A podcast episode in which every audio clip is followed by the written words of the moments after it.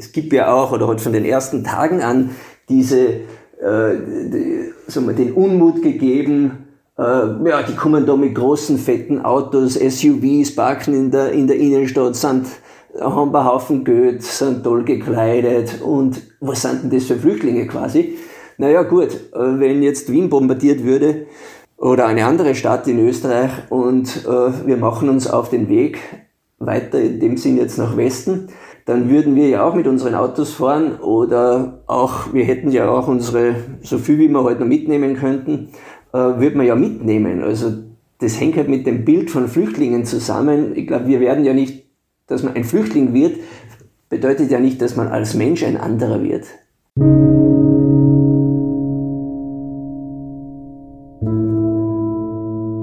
Krieg und Frieden. Der Podcast zur Furche-Serie.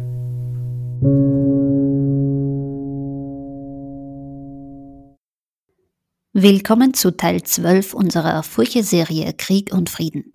Wöchentlich beschäftigen wir uns in dieser Reihe mit den Themen Frieden, Sicherheit und Verteidigung anlässlich des russischen Angriffskriegs in der Ukraine. Mein Name ist Manuela Tomic, ich bin Digitalredakteurin der Furche. Seit Beginn des Kriegs in der Ukraine sind rund sieben Millionen Menschen geflüchtet, so die Zahl der UNO-Flüchtlingshilfe. Die meisten haben Schutz in den Nachbarländern gefunden, aber viele sind auch weitergereist nach Deutschland oder auch Österreich. Die Solidarität mit den Geflüchteten war und ist groß. Kein Vergleich zu der Flüchtlingsbewegung 2015. Aber warum ist das so? Furche-Reporter Wolfgang Machreich hat sich dieser Frage im Gespräch mit dem Migrationsforscher Gerald Knaus angenommen. Und ich möchte das Thema jetzt mit ihm vertiefen. Hallo Wolfgang, schön, dass du da bist. Servus, freue mich auch, dass wir zusammengekommen sind. Wolfgang, vom ersten Tag an wurden ukrainische Flüchtlinge in Europa mit offenen Armen empfangen. Es gab große Solidaritätsbekundungen, Plattformen für Wohnungen wurden geschaffen und vieles mehr. Gibt es Hoffnung, dass wir auch künftig anders mit Geflüchteten umgehen? Ja, auf Österreich bezogen äh, würde ich sagen, ist es ja nicht so, dass es ist ja nicht nur ganz schlecht gewesen, auch in früheren Flüchtlingskrisen. Das hat jetzt unlängst auch das UN-Flüchtlingshochkommissariat bestätigt, weil entgegen dieser Scharfmacher-Ansagen aus der Politik, die ja auch innenpolitisch vor allem motiviert sind, hat sie ja trotzdem äh, Österreich als Rechtsstaat erwiesen und hat nach wie vor eben verhältnismäßig sehr viele Flüchtlinge immer ordnungsgemäß aufgenommen. Dafür verantwortlich ist vor allem auch starker Druck aus der Zivilgesellschaft, aber auch die rechtlichen Institutionen in Österreich sind so stark dass eben das nach wie vor nicht so schlecht ist, als wie es gern einige Politikerinnen und Politiker äh, darstellen würden. Und ganz für Europa gedacht würde ich schon sagen, das ist ein Einzelfall. Dass sich jetzt die osteuropäischen Länder, allen voran Polen, aber auch Ungarn, aber auch Slowakei, äh, Tschechien und sage jetzt Bulgarien, äh, in der Reihenfolge, dass sich die jetzt so solidarisch zeigen, das hat sicher mit dem zu tun, dass das eben Nachbar, ein Nachbarland ist, Menschen aus einem Nachbarland. Und vor allem, was jetzt nicht greift bei den Ukrainerinnen und Ukrainern, ist ja dieser äh, latente Vorwurf, der gegenüber Flüchtlingen aus der arabischen Welt in diesen Ländern immer genannt wurde, dass die eben eine andere Religion haben, eine andere Kultur haben und äh, das zu einer Überfremdung dieser Länder führen würde. Also ich glaube, für die osteuropäischen Staaten ist es eine Ausnahme. Ich meine für Österreich gedacht und auch weiter noch wir, von Deutschland ist es, sie ist ein weiterer positiver äh, Erfolg der Flüchtlingssolidarität im Land. Die Zivilgesellschaft ist ein wichtiger Treiber, wenn es um die Solidarität mit Geflüchteten geht. Was kann sie bewegen und was, wenn die Stimmung kippt und sich gegen Geflüchtete richtet? Ja, die Zivilgesellschaft, auf die Frage, was die bewegen kann, die bewegt im Grunde genommen alles, würde ich sagen, äh, in die eine wie in die andere Richtung. ohne Zivilgesellschaft ist diese Flüchtlingsaufnahme, wie wir sie jetzt gerade sehen bei den Ukrainerinnen und Ukrainern, ja überhaupt nicht möglich. Es gibt ja keine, keine Massenlager, sondern äh, sehr viele sind eben individuell untergekommen, sogar im privaten Rahmen teilweise. Äh, außerdem ist ja auch entscheidend, die Zivilgesellschaft bringt ja auch die oder vermittelt die Geschichten dieser Menschen und zwar auf einem sehr äh, wie sagt man, niederschwelligen Niveau, also dass sie für alle leichter verständlich sind. Warum brauchen diese Menschen jetzt Hilfe und wie geben wir ihnen die konkret? Äh, denken wir nur jetzt zum Beispiel an den Schulalltag, denken wir aber auch jetzt bei, wenn die Menschen aus der Ukraine, wenn sie sehr schnell jetzt gewisse Jobs übernommen haben, übernehmen konnten. Also ich glaube, die Zivilgesellschaft ist so quasi die, ist ja der, der Umsetzungsmotor einer jeden Flüchtlingsaufnahme. Und entscheidend ist, weil das Thema, wenn die Stimmung kippt, das ist ja die Frage, äh, was wird transportiert, was wird medial transportiert. Es gibt ja auch, oder hat von den ersten Tagen an, diese, die, sagen wir, den Unmut gegeben, äh, ja, die kommen da mit großen, fetten Autos, SUVs, parken in der, in der Innenstadt, sind, haben einen Haufen Geld, sind toll gekleidet und was sind denn das für Flüchtlinge quasi? Naja gut, äh, wenn jetzt Wien bombardiert würde oder eine andere Stadt in Österreich und äh, wir machen uns auf den Weg weiter, in dem Sinn jetzt nach Westen, wenn von Osten, von Russland die Gefahr käme, dann würden wir ja auch mit unseren Autos fahren oder auch, wir hätten ja auch unsere, so viel wie wir heute noch mitnehmen könnten, äh, würden wir ja mitnehmen. Also das hängt halt mit dem Bild von Flüchtlingen zusammen. Ich glaube, wir werden ja nicht, dass man ein Flüchtling wird, bedeutet ja nicht, dass man als Mensch ein anderer wird. Auch der, der Hintergrund, also äh, die Bildung, die soziale Herkunft, die Interessen, die Hobbys, das bleibt ja, das nimmst du dir ja auch als, als Flüchtling mit. Und insofern denke ich mir, wenn es kippt, kippen kann es vor allem, wenn es wieder politisch ausgenützt wird, wenn eine Partei jetzt sagt so, jetzt ist genug mit Solidarität, wir brauchen aus innerparteilichen, innenpolitischen Gründen jetzt wieder mal einen Aufhänger und wir, und dann braucht man auch gewisse Medien dazu, die halt dann Negativgeschichten in die Auslage stellen, die es immer geben wird. Und dann, gut, ist halt das wieder eine Kampagne, wobei mir jetzt denke, es ist halt schwierig, das sagt der Herr Knaus auch im Fürche-Interview, gegen großteils Frauen, großteils Kinder, die ja bei jeder Gelegenheit immer wieder äußern, sie würden so gern, so schnell wie möglich, so gern wieder zurück, dass man gegen die eine große Kampagne jetzt fort. Insofern bin ich zuversichtlich, dass das zumindest einmal jetzt über den Sommer geht und dann hängt ja eh alles davon ab, äh, wie dieser Angriffskrieg weitergeht und wie sich das halt jetzt überhaupt entwickelt, weil wir dürfen ja nicht vergessen, die Flüchtlinge, das hat ja einen Grund und der Grund ist der Krieg. Und wenn der Krieg aufhört, äh, ist gerade bei den Ukrainerinnen und Ukrainern äh, sehr plausibel oder sehr erwartbar, dass sie tatsächlich so schnell wie möglich wieder in sichere Regionen in der Ukraine zurückkehren. Viele sagen ja, dass sich diese Solidarität mit den Geflüchteten aus der Ukraine sehr stark von der Stimmung 2015 unterscheidet. Warum hat es 2015 nicht diese unbürokratischen Angebote gegeben? Viele Menschen sind ja immer noch auf Lesbos in Lagern untergebracht. Ja, das Entscheidende ist, dass jetzt dieser Krieg an unseren Grenzen stattfindet. Und das ist halt nicht so weit weg wie, wie Syrien oder wie das Elend in Afrika. Äh, das hat auch die Regierungen dazu bewogen, jetzt unbürokratisch und pragmatisch zu denken und zu handeln. Äh, auch ein wichtiger Punkt ist, weil ich sage, das ist an unseren Grenzen.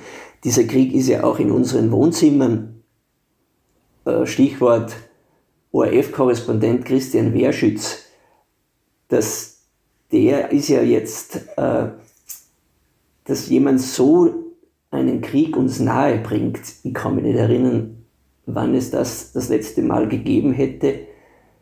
Da beim, bei den Balkankriegen eventuell, dass da diese Nähe gespürt wurde, aber sonst kann ich mich nie erinnern und das andere ist halt einfach sehr weit weg. Und Gerald Knaus sagt ja, er würde sich wünschen, dass von diesem unbürokratischen, pragmatischen Zugang, sprich erstens einmal jetzt nicht lang warten, äh, bis diese ganzen Asylverfahren abgeschlossen sind und den Menschen dann diesen Flüchtlingsstatus zuerkennen, sondern wir sehen ja, warum sie kommen, also bekommt sie sofort diesen äh, Status. Und zweitens auch das mit Arbeitserlaubnis und mit den Kindern in die Schule, dass das halt einfach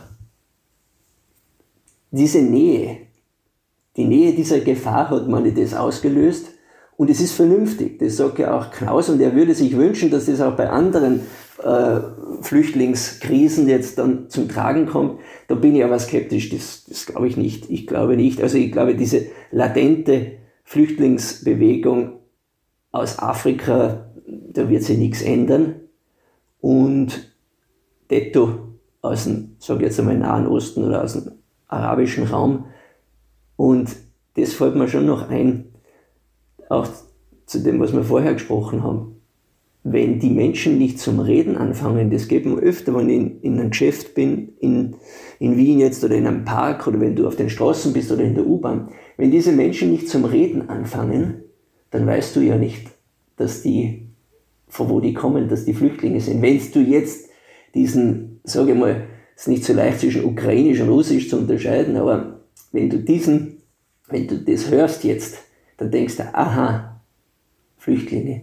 Und das macht einen riesen Unterschied, ob die quasi in, im Stadtbild, in unserer Umgebung, in unserer Lebenswelt, ob die äußerlich sichtbar sind als Flüchtlinge oder eher halt, ja, äh, als Migrantenflüchtlinge oder ob sie quasi, ja, ob sie nicht auffallen. Und erst, sie müssen erst sagen, wir sind, äh, wir sind Flüchtlinge bei, äh, denken, denkt man an, an dunkel, dunkelhäutige Menschen, äh, da gehen wir ja von vornherein schon mal aus, äh, dass sie Flüchtlinge sind. Wenn man, wenn wir allein vom, vom Ansehen, ja, und vom Anschauen und ich glaube, das macht auch einen großen Unterschied aus. Wie, wie sollte man kampanisieren gegen Menschen, die so sind wie wir?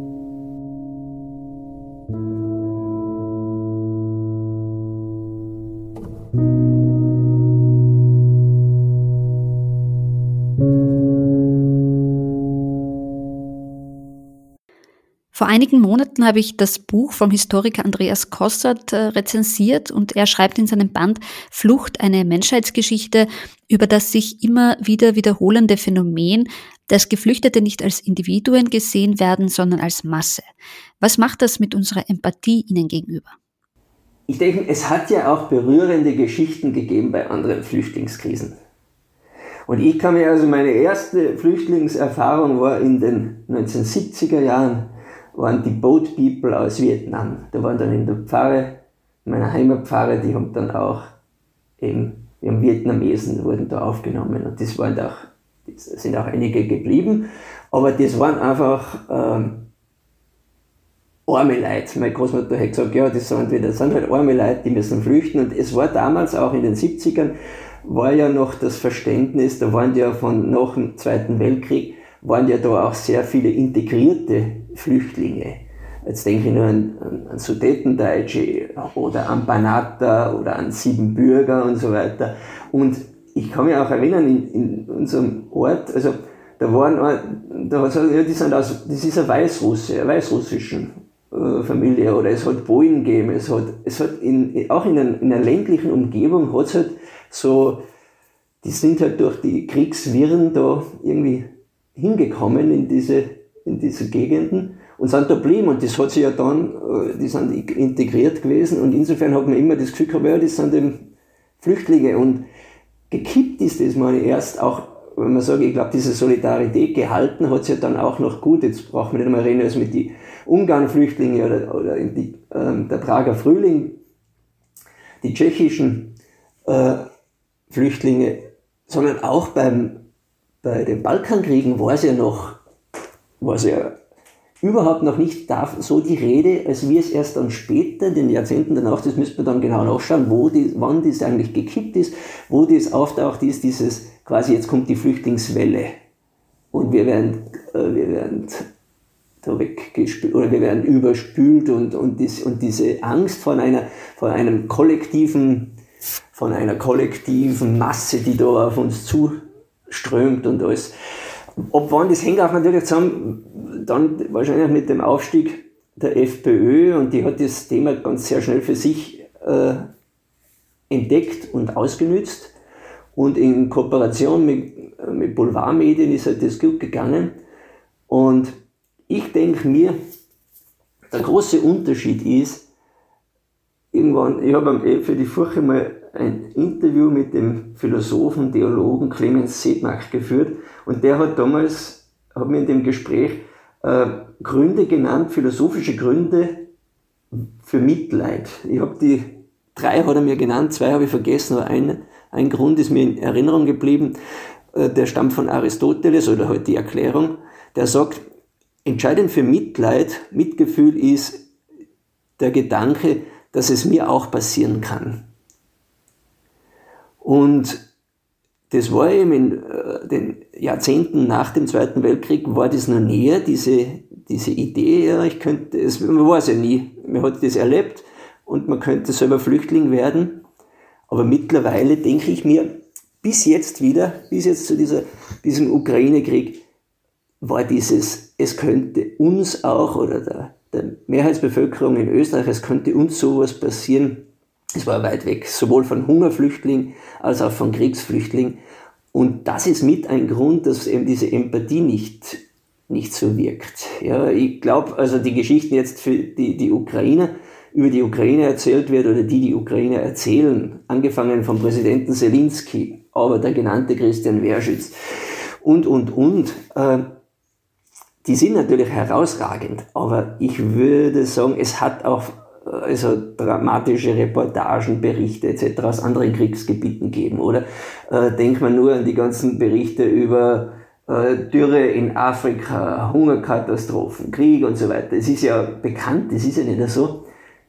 Also ich meine nur, die beste Geschichte kann nicht verfangen, wenn, wenn die Zuhörer, die Leserinnen und Leser, wenn die nicht selber was umschalten. Weil wenn ich nicht umschalte und sage, okay, heftig, da muss ich helfen, da müssen wir helfen, da kann die Geschichte so, so gut sein, so mit, also so, wie soll ich sagen, so emotional aufwühlend, wie sie ist. Also, wenn der Schalter, der Humanitätsschalter, der Solidaritätsschalter nicht umgelegt wird, dann helfen die besten Geschichten nicht. Ich glaube, da bin ich, habe ich ein bisschen andere Meinung wie der, wie der Herr Knaus. Du hast ja in deinem Gespräch mit Knaus auch die Religion angesprochen. Welche Rolle spielt sie? Sind den Europäern orthodoxe Ukrainer näher als muslimische Syrer oder Afghanen? Der Gerald Knaus sagt nein, gibt es nicht. Es gibt auch, er sagt, es ist auch kein Asylrassismus.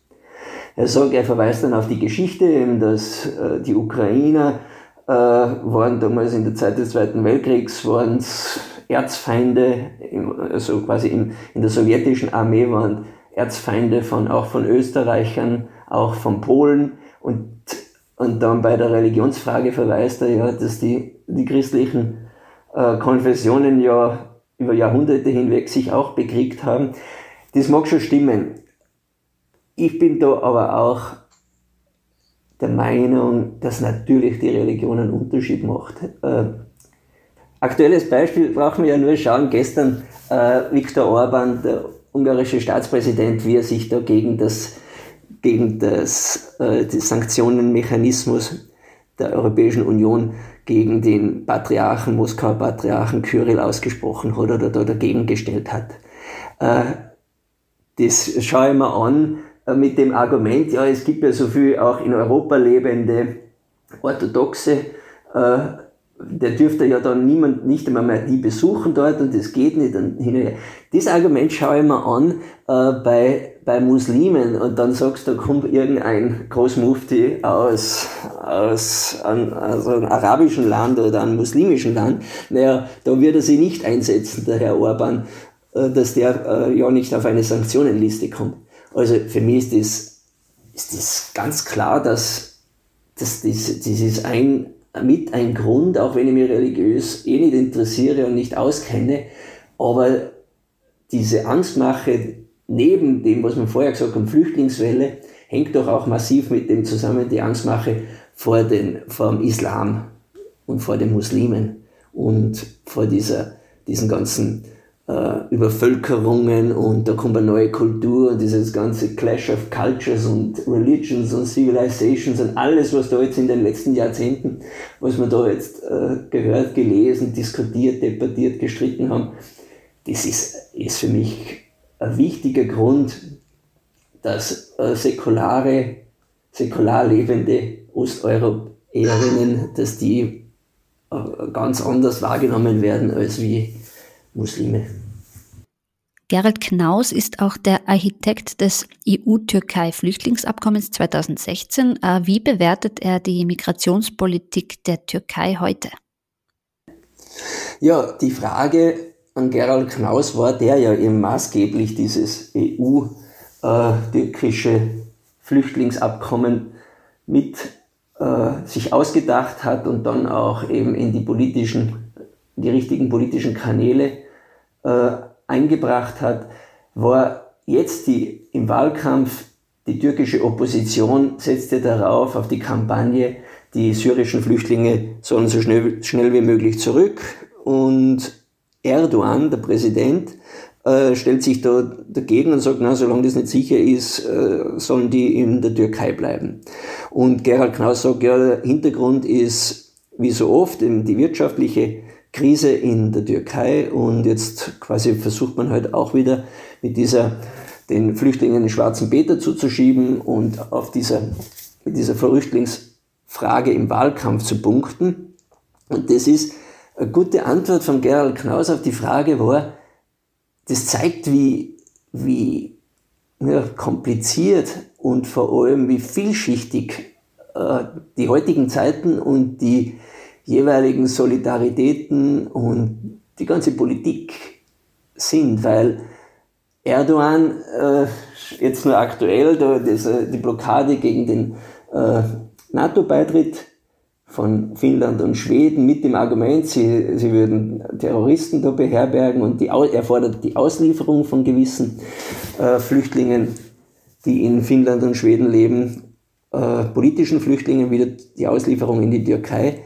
Gleichzeitig sein Druck auf die Opposition, dann gleichzeitig, dass er da Parlamentarier eingesperrt hat, dass er Intellektuelle, dass er, dass er Schriftsteller drangsaliert, äh, verfolgt also all das macht ja aus dem Erdogan ja nicht einen, einen politischen Sympathler, sondern ganz im Gegenteil, der spielt ja in einer Liga mit, mit den Putins dieser Welt. Und gleichzeitig jetzt aber in der Flüchtlingsfrage, äh, da hat er eben diese humane, sehr äh, auf Solidarität fußende Einstellung. Ja gut, äh, gut so, dass es so ist es macht das andere, was er sonst verbricht, nicht um nichts besser. Und ich meine, das ist halt auch ein Hinweis, und das sagt ja auch Gerald Knaus, es ist halt keine Zeit für einfache Antworten. Und alle, die glauben, sie können uns einfache Antworten geben, da sind wir von vornherein schon misstrauisch, weil, ja, sei es ein Flüchtlingsthema, sei es jetzt das äh, Kriegs-, sage ich, Waffenlieferungsthema, wie du dich entscheidest, es ist, es ist nirgends einfach, aber trotzdem braucht es Entscheidungen und die Entscheidungen sind halt im Sinne von einer demokratischen, liberalen und humanistischen Welt zu, zu treffen, würde ich sagen.